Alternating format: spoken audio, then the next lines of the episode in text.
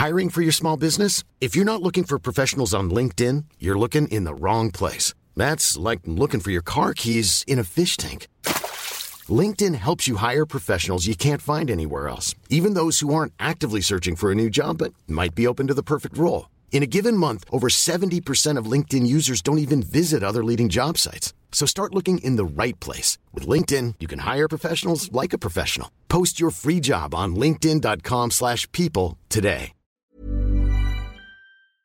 Patrick Stefanini avec nous. Merci d'être euh, sur le plateau de CNews ce matin. Mercredi matin, il y a 48 heures, un homme a agressé violemment six personnes à la gare du Nord à Paris. On en a beaucoup parlé, bien sûr. Euh, il y a euh, un flou autour de son, identité. Il serait soit algérien, soit libyen. Bon. La gare du Nord, théâtre d'un véritable chaos. On montre un, reportage ce matin de, de Régine Delfour sur, sur CNews où l'on voit la réalité de ce qui se passe à la gare du Nord à Paris. De quoi est-ce le nom? Est-ce le symbole de l'immigration incontrôlée en France? Euh, c'est aussi et surtout le symbole de notre impuissance à renvoyer chez eux des étrangers qui sont en situation irrégulière ou qui présentent une menace pour l'ordre public, euh, vis-à-vis desquels on a pris euh, la fameuse OQTF, l'obligation de quitter Oui. le territoire français, mais qui reste euh, virtuelle, complètement virtuelle, parce que soit on se heurte euh, à la mauvaise volonté du pays d'origine qui refuse de délivrer le laissez-passer qui est indispensable pour que l'intéressé rentre chez lui. Euh, et on peut penser que si l'intéressé est algérien, c'est peut-être le cas. Euh, soit on se heurte, alors ça, vos, vos auditeurs ne le savent sans doute pas, il y a des pays vis-à-vis desquels on n'essaye même pas de renvoyer le clandestin. Lesquels? Et Alors, pourquoi alors, soit ce sont des pays dans lesquels il y a un État fort, mais qui est un État dangereux pour ses citoyens. Euh, je pense par exemple actuellement à la Syrie, Euh, je pense aussi à l'Iran, Euh, on peut penser à, à la Russie ou à la Biélorussie. La, la France s'honore évidemment en ne renvoyant pas vers ces pays qui sont des, des dictatures. La, Euh, la- France ne renvoie personne qui risque sa vie si elle retourne dans son pays? Oui, mais en pratique, elle ne renvoie personne parce que euh, vous avez même des personnes qui demandent l'asile alors qu'ils sont originaires de ces pays, qui sont déboutées, mais on les renvoie pas parce qu'on considère que, compte tenu de la nature de leur État, euh, alors même que leur dossier d'asile n'était pas suffisamment euh, substantiel, on prendrait un risque pour leur vie en les renvoyant dans leur pays d'origine. Et à côté de ça, et c'est sans doute le cas si l'intéressé est libyen, il y a quelques pays dans le monde euh, dans lesquels il n'y a pas d'État. Euh, alors c'est le cas de la Libye, qui est un pays dont toute l'infrastructure étatique a été euh, détruite par la, guerre de 2011-2012. Euh, donc il n'y a pas d'État, il y a une guerre civile, il y a deux États. Ça a été le cas en Libye à un moment donné. Il y avait un État reconnu par l'ONU, soutenu par l'Italie, puis à côté de ça, un État soutenu par la Russie. Euh, donc ça, ce sont des. Je pense aussi à des pays de la Corne de l'Afrique, notamment euh, euh, du côté de la Somalie. Euh, et là, l'administration française ne, ne cherche pas non plus à renvoyer les intéressés parce que parce qu'elle n'a pas d'interlocuteur et parce que ce sont des États extrêmement dangereux. Mais même si on met de côté ces États, euh, ces pays où il n'y a pas d'État, bon, on ne peut pas les renvoyer. Même quand il y a un État, même quand il y a un- euh, avec une nationalité euh, identifiée, les OQTF sont très peu appliquées. À quoi ça sert d'en prononcer encore de- de- des OQTF puisqu'elles elles ne sont pas appliquées ou très très, Bah, très, on peut très pas, peu on peut pas baisser les bras, mais ça pose la question de nos relations avec des pays dans lesquels il y a un État. Hmm. Dans avec lesquels on entretient des relations diplomatiques normales. Et je pense notamment aux trois États du Maghreb, euh, le La Maroc, question était ironique, bien sûr. le mais- Maroc, l'Algérie, la, la Tunisie. Euh, le gouvernement français avait pris une initiative, vous vous en souvenez, il y a un peu plus d'un an, mécontent euh, du taux de délivrance des laissés-passer consulaires. Le gouvernement avait décidé de limiter la délivrance des visas de court séjour. Euh, J'avais dit à l'époque que c'était une erreur, car euh, le- la, la délivrance des visas de court séjour est mutualisée entre les pays de Schengen. Donc il suffit à un Algérien qui n'obtient pas son visa au consulat de France d'aller au consulat d'Allemagne ou au consulat d'Italie, et avec un peu de chance, il obtiendra son visa. Euh, Gérald Darmanin a annoncé il y a quelques semaines que euh, cette politique de restriction du nombre des visas était levée. Euh, on aimerait savoir si euh, cette décision fait suite à une amélioration du taux de délivrance des laissés-passer consulaires ou si elle s'inscrit simplement dans hmm. une démarche diplomatique. Vous avez vu que le président Macron, dans son interview au point, annonce la venue en France euh, cette année du président algérien. Alors, est-ce que c'est pour mieux préparer cette visite officielle qu'on a, qu'on a renoncé à faire pression sur l'Algérie pour qu'elle améliore la délivrance des, laissés-passer consulaires? Je ne sais pas. Euh, je crains, c'est malheureusement souvent le cas, hein, je crains qu'une fois de plus, la, question de l'immigration ait été placée au second rang des priorités dans nos relations avec un pays d'origine, parce qu'il euh, il y a d'autres sujets, il y a les relations commerciales, il y a les relations diplomatiques tout court. Et euh, ça fait des années des années qu'avec un certain nombre de pays, il faudrait être très très ferme sur la question de l'immigration hmm. et on ne l'est pas assez. C'est ce que dit euh, en substance l'ancien ambassadeur de, France en Algérie, euh, Xavier Driancourt. Alors, en effet, c'est très intéressant de comparer les deux interviews de cette hmm. semaine. Il y a une interview du président de la République dans Le Point et il y a une longue tribune de Xavier Driancourt qui a été notre ambassadeur à deux reprises en Algérie et qui explique que euh, dans le Figaro, dans le Figaro, et qui explique que une, partie très importante de la population algérienne confrontée à l'absence de liberté, car euh, dans, dans, ce pays euh, qui a un vernis démocratique, la réalité, c'est la réalité d'un pouvoir extrêmement fort et, la distinction entre un pouvoir très fort et la dictature, elle est, quand même très ténue. Mmh.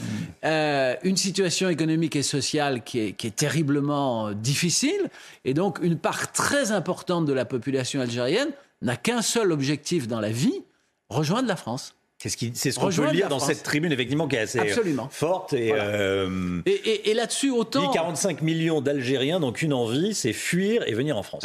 Mais j'invite vos téléspectateurs à lire l'ouvrage que Xavier Driancourt, qui a été deux fois en poste en Algérie, donc qui connaît bien ce pays, qui connaît bien cette société, a consacré à l'Algérie.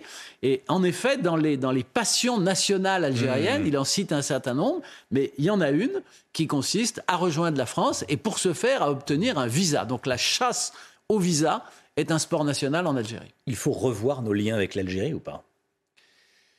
Euh, il faudrait en tout cas, me semble-t-il. On a des liens spéciaux depuis euh, la, fin de la colonisation. oui, et, le président de la République a raison dans son interview au point lorsqu'il hmm. rappelle que pour des raisons diverses, liées à la guerre d'Algérie, liées ensuite à l'immigration euh, qui s'est produite massivement dans, dans les années 60 et 70, il y a en France un nombre très important de nos concitoyens qui ont un lien avec l'Algérie. Oui un, lien qui est parfois euh, euh, une blessure, qui est parfois euh, une, source de ressentiment, mais, mais envers la France. Envers la France, mais, mais qui est un lien fort. Donc on ne peut pas ignorer l'Algérie.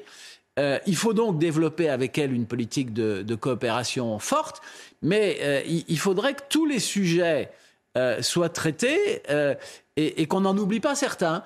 Et, et je reviens. Bah, comme la, question de l'immigration, hmm. euh, qui a longtemps été considérée comme un sujet de seconde zone par tous les gouvernements, de gauche comme de droite, euh, parce que, euh, on le voit bien d'ailleurs avec l'actuel président de la République, mais ça avait été le cas avec certains de ses prédécesseurs, les, les, chefs d'État, ils s'embarrassent pas trop de ce qui se passe au ministère de l'Intérieur. Pour eux, c'est des questions importante, mais ce n'est pas l'essentiel. Euh, et, lorsqu'il y a des rencontres diplomatiques au plus haut niveau entre le chef d'État hmm. de la France et le chef d'État algérien, bah, parfois on a un peu tendance à mettre les sujets qui fâchent sous le tapis. Et c'est souvent le cas de la question de l'immigration. Est-ce que Emmanuel Macron euh, euh, fait bien de recevoir le président algérien ou pas? S'il le fait, s'il le reçoit, oui. Bah, euh, euh, moi, je crois que nous, nous avons besoin d'avoir des relations avec l'Algérie, nous avons besoin mmh. d'avoir un dialogue au plus haut niveau, mais, mais ce que j'espère, c'est que cette visite aura été bien préparée et qu'elle permettra, sur un certain nombre de sujets, et notamment sur la question de l'immigration, d'enregistrer des progrès. Parce que sinon, il veut pas demander, il veut pas, je vous, coupe, mais il veut pas demander pardon pour la colonisation. Ça, il a raison? Ah oui. Oui, oui. Il n'y a pas de débat là-dessus. Un, État ne demande pas pardon à, un autre État, euh, hmm. sauf circonstances très très particulières. Euh, non, non, ça, il a, il a raison là-dessus. Je voudrais revenir à la question de l'immigration et à la question de la guerre du Nord. Qu'est-ce que ça nous dit? Ça nous dit qu'il y a euh, en France aujourd'hui, présents sur le territoire, des étrangers qui font l'objet d'une OQTF mais dont les autorités françaises savent très bien qu'elles sont dans l'incapacité de le renvoyer dans leur pays d'origine, soit à cause de l'attitude du pays d'origine, soit parce que nous-mêmes, nous nous interdisons d'essayer même de le faire pour les raisons que nous avons dit au début de, de notre entretien. Alors, il y a des pays, je pense notamment au Danemark, ou je pense au Royaume-Uni, qui ne se satisfont pas de cette situation et qui ont commencé à réfléchir à des procédures qui permettraient d'éloigner vers des pays tiers, donc pas vers le pays d'origine, mais vers des pays tiers, euh, des étrangers euh, clandestins présents soit sur le territoire danois, soit sur le territoire britannique. Alors, vous savez qu'en Grande-Bretagne, c'est Boris Johnson qui avait essayé de faire ça avec le Rwanda. Et puis, sa décision avait été suspendue le temps qu'elle soit examinée par la plus haute juridiction britannique. Et cette plus haute juridiction britannique a validé finalement la procédure. Donc on va voir avec son, le successeur de Boris Johnson si cette procédure est mise en œuvre.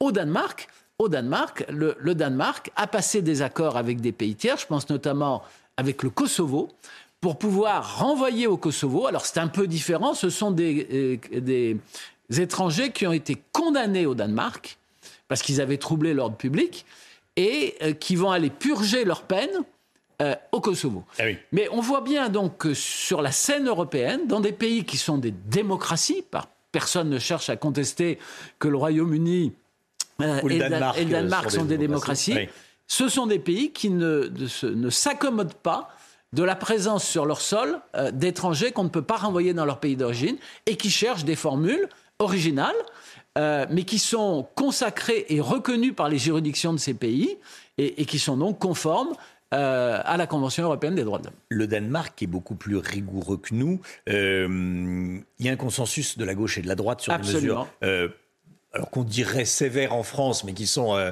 la réalité pour le Danemark depuis une vingtaine d'années. Par exemple, un étranger condamné n'aura jamais la nationalité danoise. Absolument. Il y a une étude euh, du think tank euh, La Fondapol, et j'ai reçu Dominique Régnier cette semaine sur le plateau de la, matinale, qui est venu nous en parler. pourquoi est-ce qu'on ne met pas ça en France?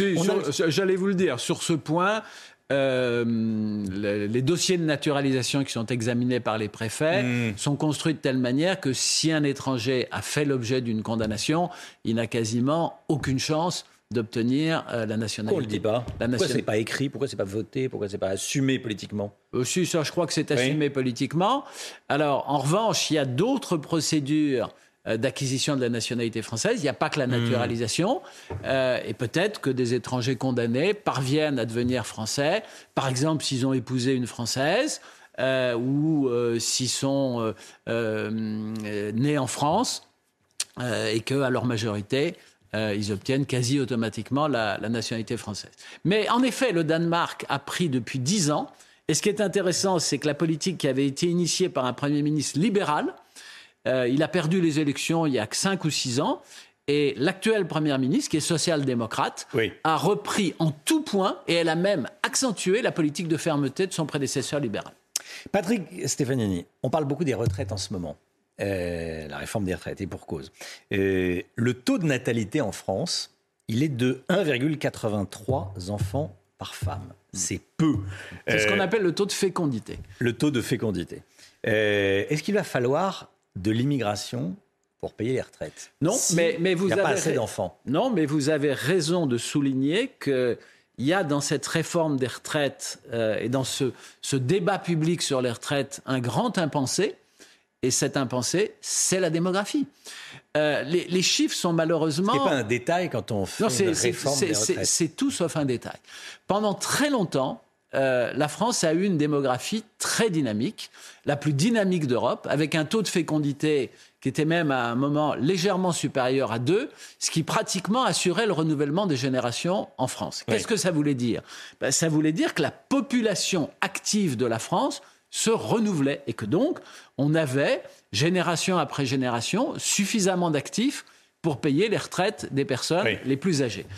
Euh, malheureusement, François Hollande euh, a totalement, euh, comment dire, euh, ravalé la, politique démographique héritée du général de Gaulle, héritée du Conseil national de la résistance.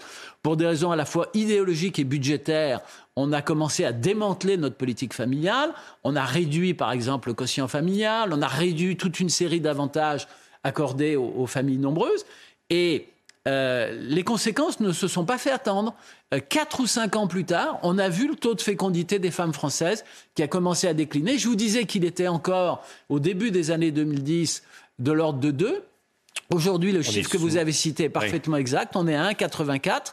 Ça veut dire que la France, tout doucement, va rejoindre la cohorte des pays européens qui ont une, une démographie catastrophique. Et à ce moment-là, ça donne toute son actualité à la question que vous m'avez posée, car en effet, à partir du moment où un pays euh, ne fait plus d'enfants, il se met en risque, euh, pas seulement vis-à-vis de l'immigration, il se met d'abord en risque vis-à-vis du renouvellement de sa population active, donc vis-à-vis du fonctionnement de son économie et vis-à-vis de son taux de croissance. par exemple, on ne le dit pas assez, on parle en France des métiers en tension. Oui. Mais les métiers en tension, c'est très largement dû à notre changement démographique. C'est dû au fait que quand vous avez une génération qui part à la retraite et dans laquelle il y avait 800 000 personnes euh, nées il y a 65 ou 70 ans et que la génération qui arrive aujourd'hui sur le marché du travail, elle correspond à, des gens euh, nés il y a 20 ans et euh, où il y avait 700 000 personnes au cours d'une année qui étaient nées, bah, il ne faut pas sortir de Polytechnique pour comprendre qu'il va y avoir des tensions sur le marché du travail. Et, en effet, euh, celles et ceux qui vont défiler demain dans les rues pour protester contre la réforme des retraites devraient se poser une question. La vraie solution, si on ne veut pas de la réforme des retraites portée par le gouvernement, alors il faut opter résolument pour une politique nataliste, pour une politique de soutien à la démographie, pour une politique de maintien et de renouvellement de notre population active. Il n'y a pas de mystère. Il n'y a pas de mystère. Patrick Stefanini, merci beaucoup d'être venu ce matin sur le plateau de la matinale. ancien secrétaire général du, ministère de l'Immigration. Merci. bonne journée à vous, Patrick Stefanini. La matinale qui continue tout de suite.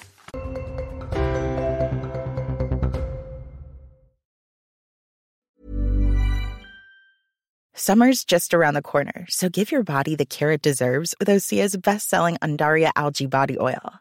Created by infusing Andaria seaweed in barrels of botanical oils, it leaves skin silky soft and glowing. Plus, it's clinically proven to improve elasticity and deeply moisturize without feeling greasy. It's safe, clean, vegan skincare.